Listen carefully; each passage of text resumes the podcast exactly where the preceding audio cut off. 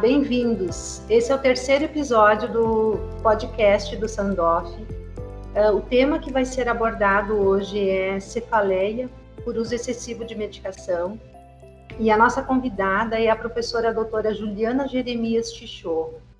Ela possui graduação em odontologia, mestrado em farmacologia pela Federal do Paraná, doutorado também em farmacologia e realizou um pós-doutorado em farmacologia médica na Universidade do Arizona, nos Estados Unidos, e o Departamento de Farmacologia da Universidade Federal de Santa Catarina. Atualmente, a professora Juliana é, faz parte do Departamento de Farmacologia da Universidade Federal do Paraná e ela é orientadora do mestrado e doutorado pelo programa de pós-graduação em farmacologia dessa universidade. Ela tem também experiência na área de farmacologia da dor. Muito bem-vinda, professora Juliana. É um prazer tê-la aqui conosco. E gostaria de iniciar já é, pedindo uma breve explicação do porquê ocorre a cefaleia pelo uso excessivo de medicação. Então, olá a todos. É um grande prazer participar dessa é, esse assunto, né? é, poder contribuir um pouquinho com alguns esclarecimentos e vou começar então respondendo a sua primeira pergunta. Na verdade, é, não existe ainda mecanismos, uma fisiopatologia bem conhecida da cefaleia por uso excessivo de medicação. Existem algumas hipóteses. É, por exemplo, se acredita que o fator genético ele é extremamente importante. Então, existem é, alterações, polimorfismos em alguns genes, por exemplo, do sistema dopaminérgico, genes relacionados ao abuso de substâncias, né, que podem contribuir para desenvolver a cefaleia por uso excessivo de medicação. É, existem outras condições, por exemplo, sabe-se que alguns medicamentos eles conseguem modular o sistema serotoninérgico e com isso aumentar a facilitação da transmissão da informação dolorosa. É, a gente precisa entender também que quando se tem uma cefaleia por uso excessivo de medicação, geralmente ela decorreu porque existiu um período prolongado de dor, né? E essa dor também causa um processo de sensibilização central, isso é, deixa a transmissão da dor ser mais fácil, ocorrer mais fácil no sistema trigeminal. E, os, e alguns medicamentos parecem contribuir para esse processo, então eles vão facilitar a transmissão da informação nociceptiva. Então, na verdade, existem várias hipóteses e vários mecanismos, uh, principalmente a nível de sistema nervoso central, que vão contribuir, contribuir para ocorrer esse fenômeno. Certo. E existe algum fator de risco para que a pessoa venha a ser acometida por essa, por essa cefaleia? O principal fator de risco é você apresentar uma cefaleia primária. Então, eu já sofro, por exemplo, de enxaqueca, migrânia, né? Ou já sofro de cefaleia tipo tensional, então esse é o principal fator de risco. Isso vai o quê? Fazer com que se forme um ciclo. Você tem crises frequentes dessas condições e acaba tratando isso com os analgésicos que passam a ser utilizados excessivamente, visto que você tem uma frequência grande dessas crises, né? Então, principal fator de risco é você ter essas condições pré-existentes. Além disso, né, existem estudos que mostram que mulheres sofrem mais da cefaleia por uso excessivo de medicação, principalmente na faixa entre 40 e 50 anos. Então, essa é a principal população que é atingida, né? É, existem outros fatores de risco, por exemplo, se tiver depressão associada, né? É, histórico de abuso de substâncias na família, histórico de enxaqueca na família, é, obesidade também pode ser um fator de risco, é, e alguns outros hábitos, por exemplo, uso abusivo de outras substâncias, né?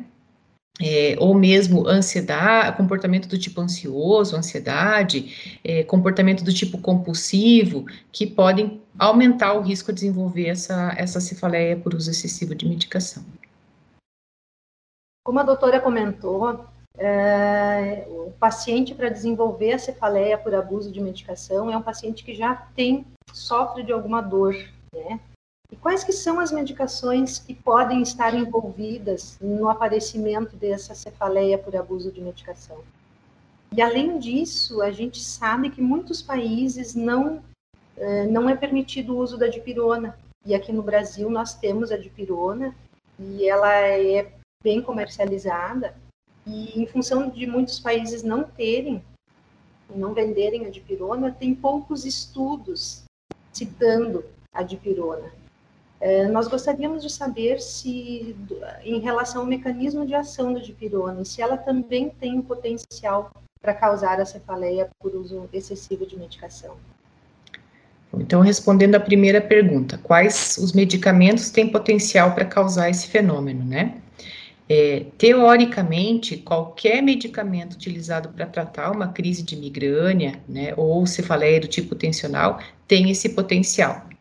Se a gente avaliar o documento da International Headache Society, então, assim, existem medicamentos que já está bem estabelecido esse potencial, por exemplo, os derivados da ergotamina, né, que foram os primeiros lá na década de 30, 1930, a se mostrar que eles tinham essa capacidade de cronificar uma dor de cabeça, né, é, os triptanos, que são drogas de escolha para o tratamento da, da migrânia, né, anti-inflamatórios não esteroidais, paracetamol, aspirina, tudo isso está bem descrito e já está classificado lá. Além disso, é, qualquer analgésico não opioide, teoricamente, tem esse potencial. E nisso entraria a dipirona, né? Porque a, dipirona é um analgésico não opioide. Pelo fato de ela não ser utilizada em alguns países, por exemplo, nos Estados Unidos ela é proibida, né? Tem a venda proibida. Então a gente tem menos informação a respeito. No entanto, tem vários países que a dipirona é um dos analgésicos mais utilizados, alguns países da Europa e no Brasil. Né?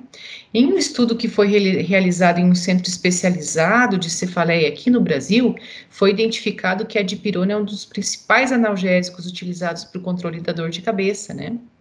E vários desses pacientes que utilizavam a dipirona, eles tinham cefaleia por abuso de medicação. Então, existe já evidências clínicas de que a dipirona também tem potencial de causar isso. Né? É, precisa estudar melhor, inclusive o nosso grupo está interessado nisso, né, em tentar entender melhor os mecanismos através dos quais ela causa essa, essa alteração. Com relação ao mecanismo de ação da dipirona, é uma pergunta bem complexa, né? A dipirona, embora ela ainda entre na classificação de anti-inflamatório não esteroidal, né, isto é, tem a capacidade de inibir as enzimas ciclooxigenases, né? Esse não é o principal mecanismo relacionado ao seu efeito analgésico. Para causar analgesia, então para reduzir a dor, a dipirona tem vários mecanismos. Né? Eu posso citar pelo menos dois ou três para vocês que são de maior importância. Um deles seria que a dipirona é capaz de modular o nosso sistema de opioides endógenos e com isso reforçar o nosso controle descendente da dor. Tá? Então ela tem um mecanismo opioide. A dipirona, perifericamente, ela é capaz de ativar canais de potássio na fibra de dor. O que, que faz essa ativação? Ela faz uma hiperpolarização na fibra de dor, então deixa a fibra de dor mais difícil de ser ativada. Então é como se ela silenciasse perifericamente as fibras de dor. E além disso, a gente tem que lembrar que a dipirona é uma prodroga. Então, quando ela é metabolizada, ela dá origem a vários metabólitos, muitos deles metabólitos ativos. Alguns desses metabólitos têm capacidade de ativar receptores canabinoides, tanto na periferia quanto no sistema nervoso central. Então, um outro mecanismo que parece ser importante para a analgesia da dipirona é justamente a ativação desse sistema canabinoide. Ok. E nós realizamos, doutora, uma breve enquete nas nossas redes sociais a respeito desse tema da cefaleia por uso excessivo de medicação. E em torno de 20% das pessoas que responderam essas nossas perguntas, elas fazem abuso de medicação. E, surpreendentemente, elas eram profissionais da saúde. Você acredita que essas pessoas, por terem algum conhecimento geral das doenças e das, das medicações, um, os profissionais de saúde são mais propensos a cometerem o uso abusivo de fármacos? Na verdade, é, existem vários estudos realizados aqui no Brasil que mostram que é, a automedicação é muito frequente né, entre profissionais de saúde. Então, nosso país tem um alto índice de automedicação entre os profissionais de saúde. Um dos medicamentos que mais é utilizado de forma, dessa forma de automedicação entre esses profissionais são os analgésicos. Então, isso seria um dos fatores que contribui para cefaleia por uso excessivo de medicação. Porque o profissional, né, muitos profissionais é, não estão conscientes, não têm o conhecimento de que esse uso excessivo pode levar a essa condição. Né? Então, é muito importante que tanto os profissionais da saúde quanto os pacientes sejam alertados quanto ao risco de se consumir uh, analgésicos em excesso, né? Porque pode levar a uma cronificação de um quadro, né, que já está trazendo prejuízo aí para sua qualidade de vida, para sua saúde. Vamos aproveitar então esse gancho, doutora. Como que a gente pode evitar é, o desenvolvimento da cefaleia por uso excessivo de medicação? A melhor forma é a educação. Né? Então, iniciativas como essa de vocês, né? outras iniciativas nas redes sociais, nos centros especializados, nos hospitais, e mesmo a educação dos profissionais de atenção primária à saúde.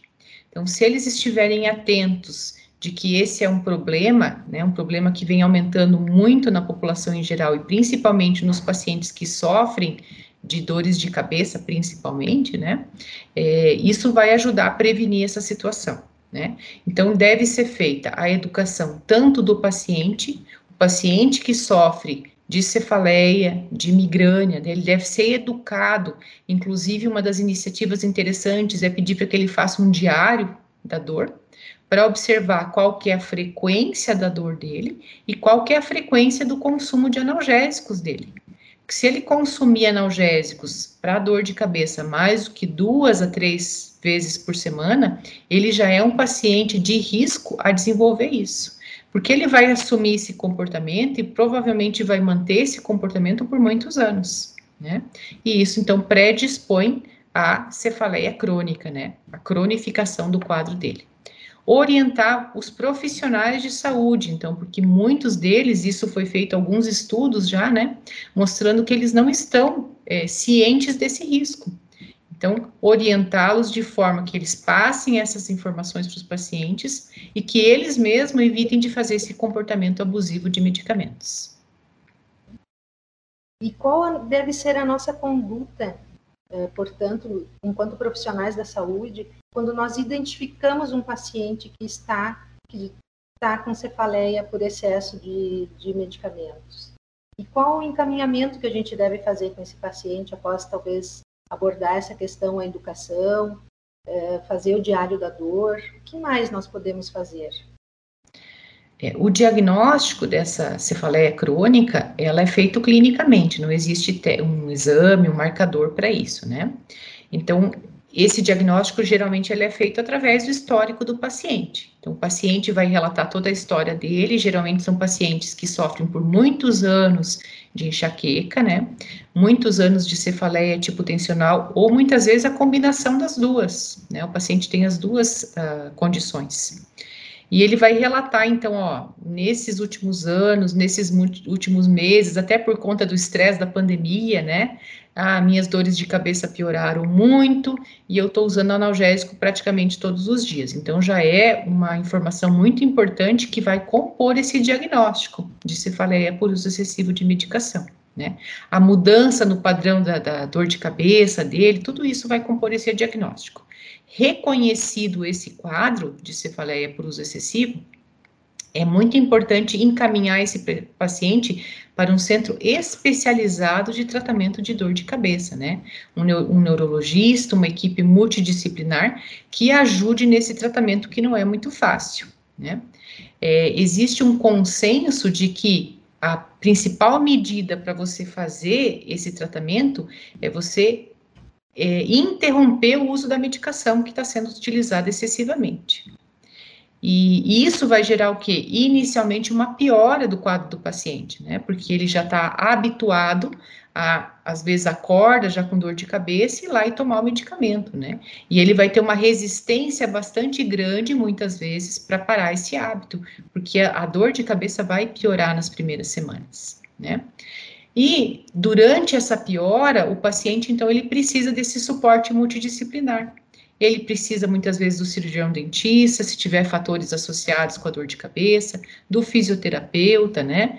É, outras terapias que possam ajudar ele, seja meditação, acupuntura, né? Técnicas de relaxamento, tudo aquilo que vai ajudá-lo a contornar esse período difícil de piora de dor de cabeça. Passado essas primeiras semanas iniciais de piora, que variam de acordo com o quê? Com o tipo de medicamento que tem sido utilizado é, excessivamente. Então, para alguns medicamentos, esse período vai ser mais fácil de ser é, é, contornado, para outros vai ser mais difícil, ele vai ter mais sintomas durante esse período, né? Passado esse período, ou até mesmo concomitantemente à retirada da medicação, é muito importante que o paciente comece tratamentos profiláticos para dor de cabeça. Porque se ele tem uma grande frequência, uma alta frequência de crises, ele precisa fazer profilaxia, né? Então, hoje em dia, nós temos várias opções de tratamentos profiláticos, seja toxina botulínica, é, topiramato, né? É, pode ser os anticorpos monoclonais, anti-CGRP, as terapias mais modernas, né? Os anti-CGRP. Então, esse clínico especializado, ele vai indicar uma terapia profilática que vai ajudar, então, no tratamento da dor de cabeça. Mas é importante o paciente ser orientado de que o simples fato de ele tirar essa, essa medicação, né, embora esteja associado com uma pior inicial do quadro, vai fazer ele melhorar dessa cefaleia crônica. Bom, queremos te agradecer, doutora Juliana, por todas as informações que nos deixou aqui, por esse alerta, né, que, pelo caminho da prevenção é, dessa cefaleia e agradecer mesmo todas as explicações e que o pessoal continue acompanhando a página do Sandoff para as futuras gravações. Muito obrigada, até mais. Eu que agradeço e parabenizo vocês pela iniciativa. Obrigada. Até logo. Até logo.